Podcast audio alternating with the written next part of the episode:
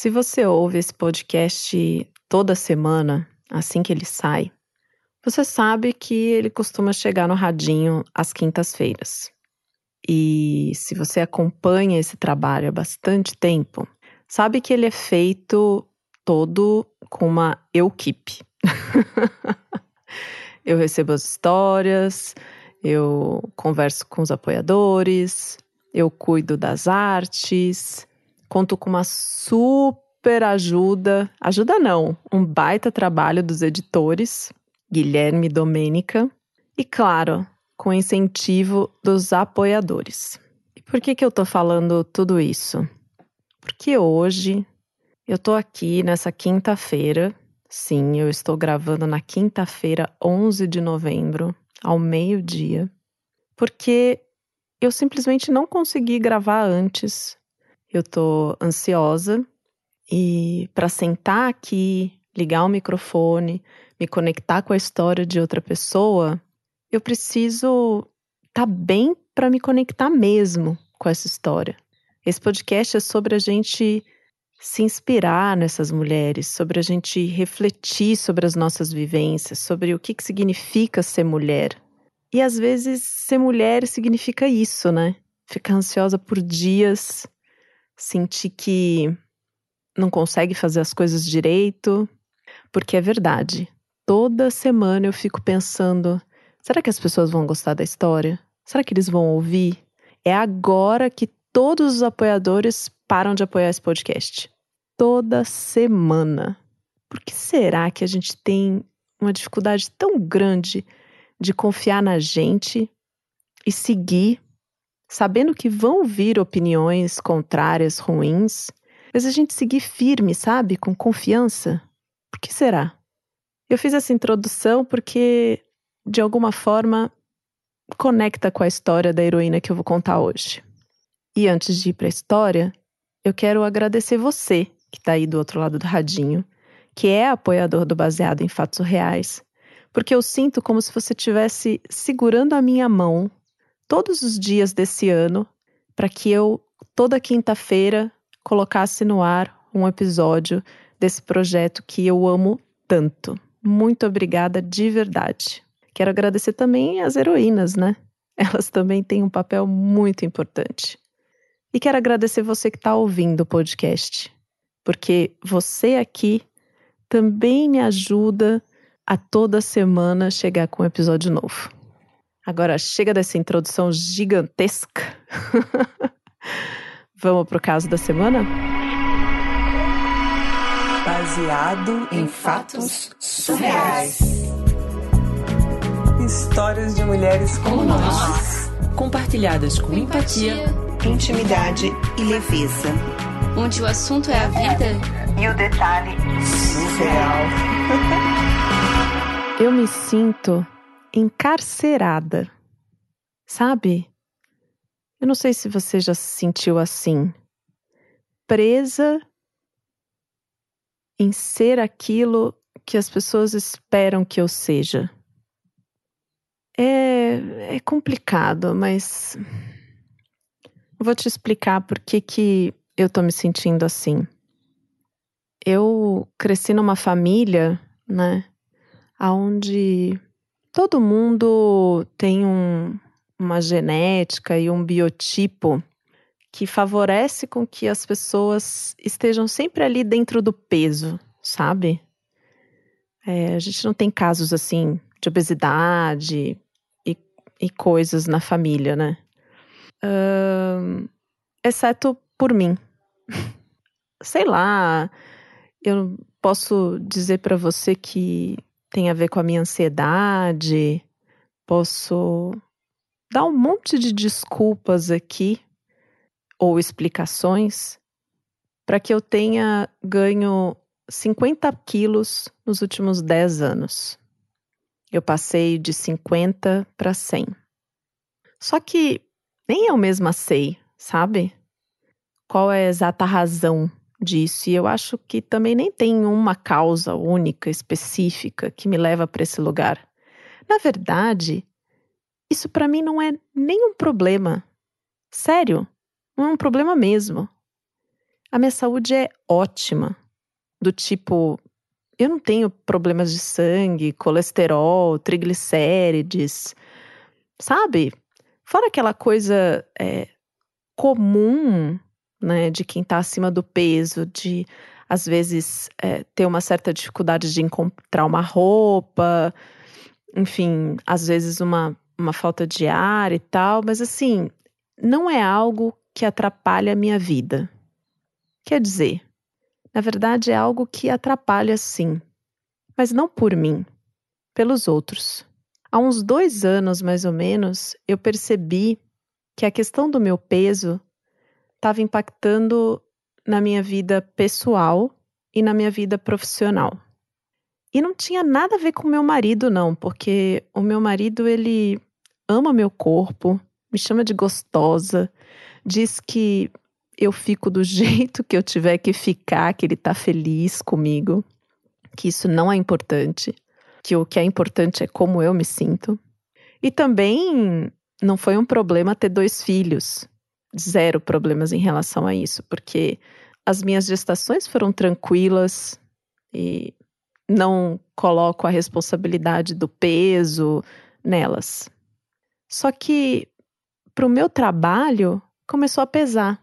Porque quando eu saí do meu emprego e comecei a procurar um novo emprego, e estava bastante difícil, sabe? Eu sou da área de finanças, não é exatamente assim é, muito complicado conseguir uma posição nessa área. E eu tenho um bom currículo, só que nesse processo de conversar com uma pessoa, com outra, porque a gente sabe que a indicação é super importante, é... uma pessoa chegou na minha mãe, não chegou nem em mim, mas chegou para minha mãe e falou que eu precisaria emagrecer alguns quilos para conseguir uma vaga no mercado de trabalho. Era uma pessoa que estava me ajudando com alguns contatos, algumas coisas assim. Aquilo, quando chegou nos meus ouvidos assim, bateu como um tapa na cara, sabe? O que, que tem a ver o quanto eu peso com o meu desempenho profissional? Qual é a preocupação da empresa? Eles não querem uma pessoa para ir lá e fazer o trabalho e, enfim. Bom, de qualquer forma, isso me abalou. E já vinha me abalando também o fato de que a minha própria família me criticava. Me criticava sempre. E não foi assim. De repente eu ganhei 50 quilos e eles passaram a se preocupar comigo. Não. A cada quilo que eu ganhava, a cada ano que passava, era um comentário aqui, um comentário ali, a minha própria mãe dizendo que eu precisava emagrecer, que eu estava gorda, que isso era horrível. E de alguma maneira, eles foram, não sei, me violentando, sabe? Um pedacinho, depois outro. E eu sempre ali pensando, poxa, eu tô bem. E até olho algumas fotos assim de um período que eu tinha ganho, sei lá, uns 20, 25 quilos e que eu ainda tava dentro do peso bom para minha altura, eu tenho 1,70m, e mesmo assim eles diziam que eu era gorda e que eu precisava emagrecer. É uma sensação muito ruim, muito ruim. Só que ela culminou numa experiência que aconteceu no meu aniversário esse ano. Sim, esse ano de 2021. Eu faço aniversário em setembro. Então nem faz muito tempo que isso aconteceu eu não estava muito afim de comemorar o meu aniversário, porque, né? Pandemia, toda essa questão de como as coisas estão no mundo, enfim, essas coisas me pegam, sabe? Então eu estava mais num estado de ficar quietinha, recolhida, não estava planejando festa. Só que a minha mãe, a minha tia quiseram muito assim fazer um bolinho para mim e vir em casa e cantar parabéns. Eu aceitei, né? Família. Elas vieram, meus filhos estavam lá, meu marido. Foi uma coisa pequena assim, mas um parabéns gostoso. E aí, depois que a gente cantou parabéns e tudo, elas me entregaram um papel assim enrolado, como se fosse um pergaminho, sabe? Sabe aquele canudo quando você se forma no colégio? pois é. E aí, quando eu comecei a abrir aquele papel e ver o que era aquilo, que elas me entregaram com tanto entusiasmo e tanta alegria, eu. Eu não sei. Eu, ou, ou melhor, eu, eu acho que eu sei.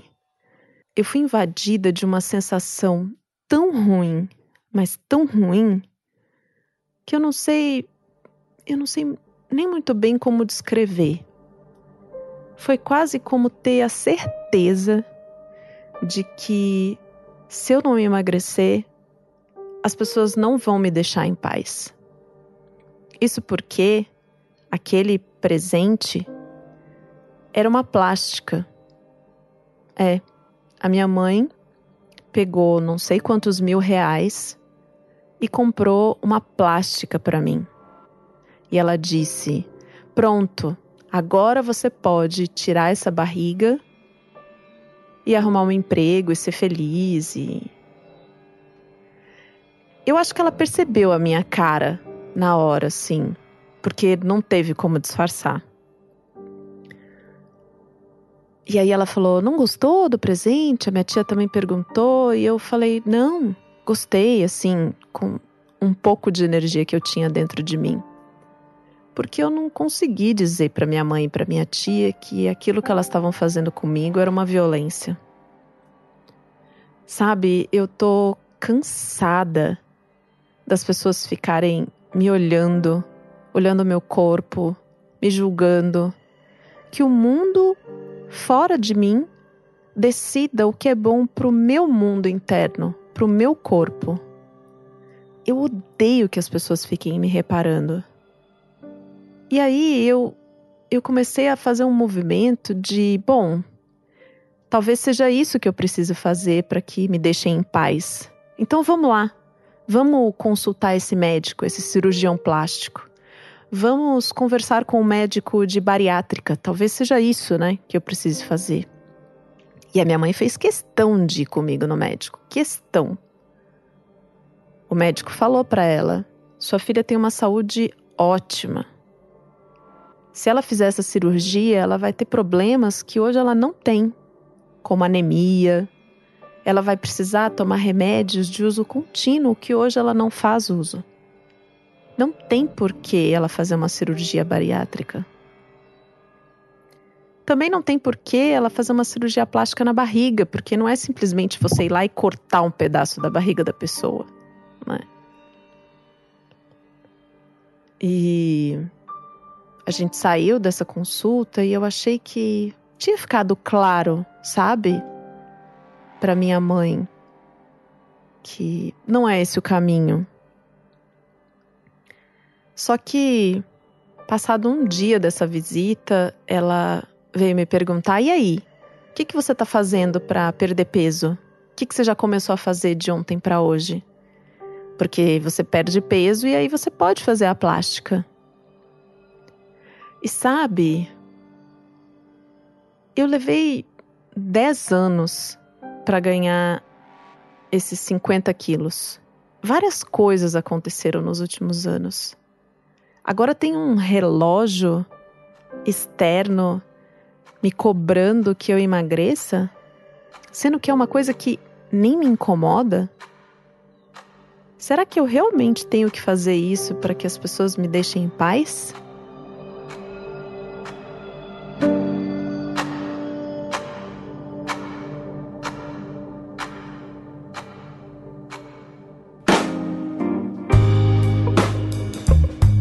Deu para entender agora por que, que eu comecei esse episódio com aquele disclaimer, né? Pois é, às vezes a gente fica nesse lugar assim da heroína, sentindo que a gente estando bem com a gente mesma não é o suficiente para o mundo e que a aprovação dos outros é importante para que a gente esteja bem de verdade. Heroína, sinto muito que você esteja passando por isso. No seu áudio você até comentou queria mandar histórias mais alegres do que essa, mais divertidas. Aqui a gente tá para falar de tudo, né? Tudo, tudo, tudo, tudo, tudo. E esses assuntos são necessários, né?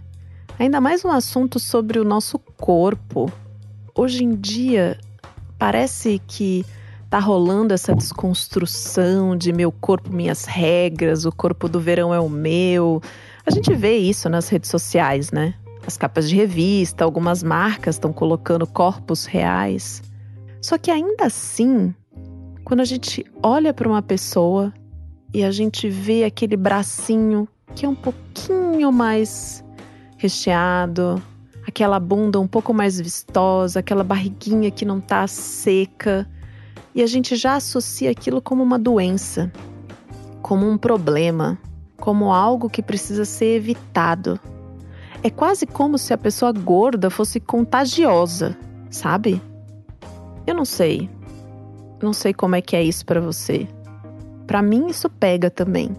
Eu ganhei 10 quilos no último ano. Pandemia, sedentarismo. Poxa, eu tô feliz? Eu não tenho nenhum problema de saúde, assim como a heroína. Meu companheiro também zero problemas com isso. Por que, que então, às vezes eu me olho no espelho e penso, quando as pessoas me olham, a primeira coisa que elas pensam é que eu engordei e ficam imaginando por que, que eu engordei. Curioso, né? É um dos primeiros comentários quando a gente encontra com uma pessoa que há algum tempo a gente não viu. Nossa, você emagreceu. Nossa, você engordou. Aconteceu alguma coisa? Como se ser magro também fosse sinônimo de que tá tudo bem. Eu não tenho nenhuma resposta para isso.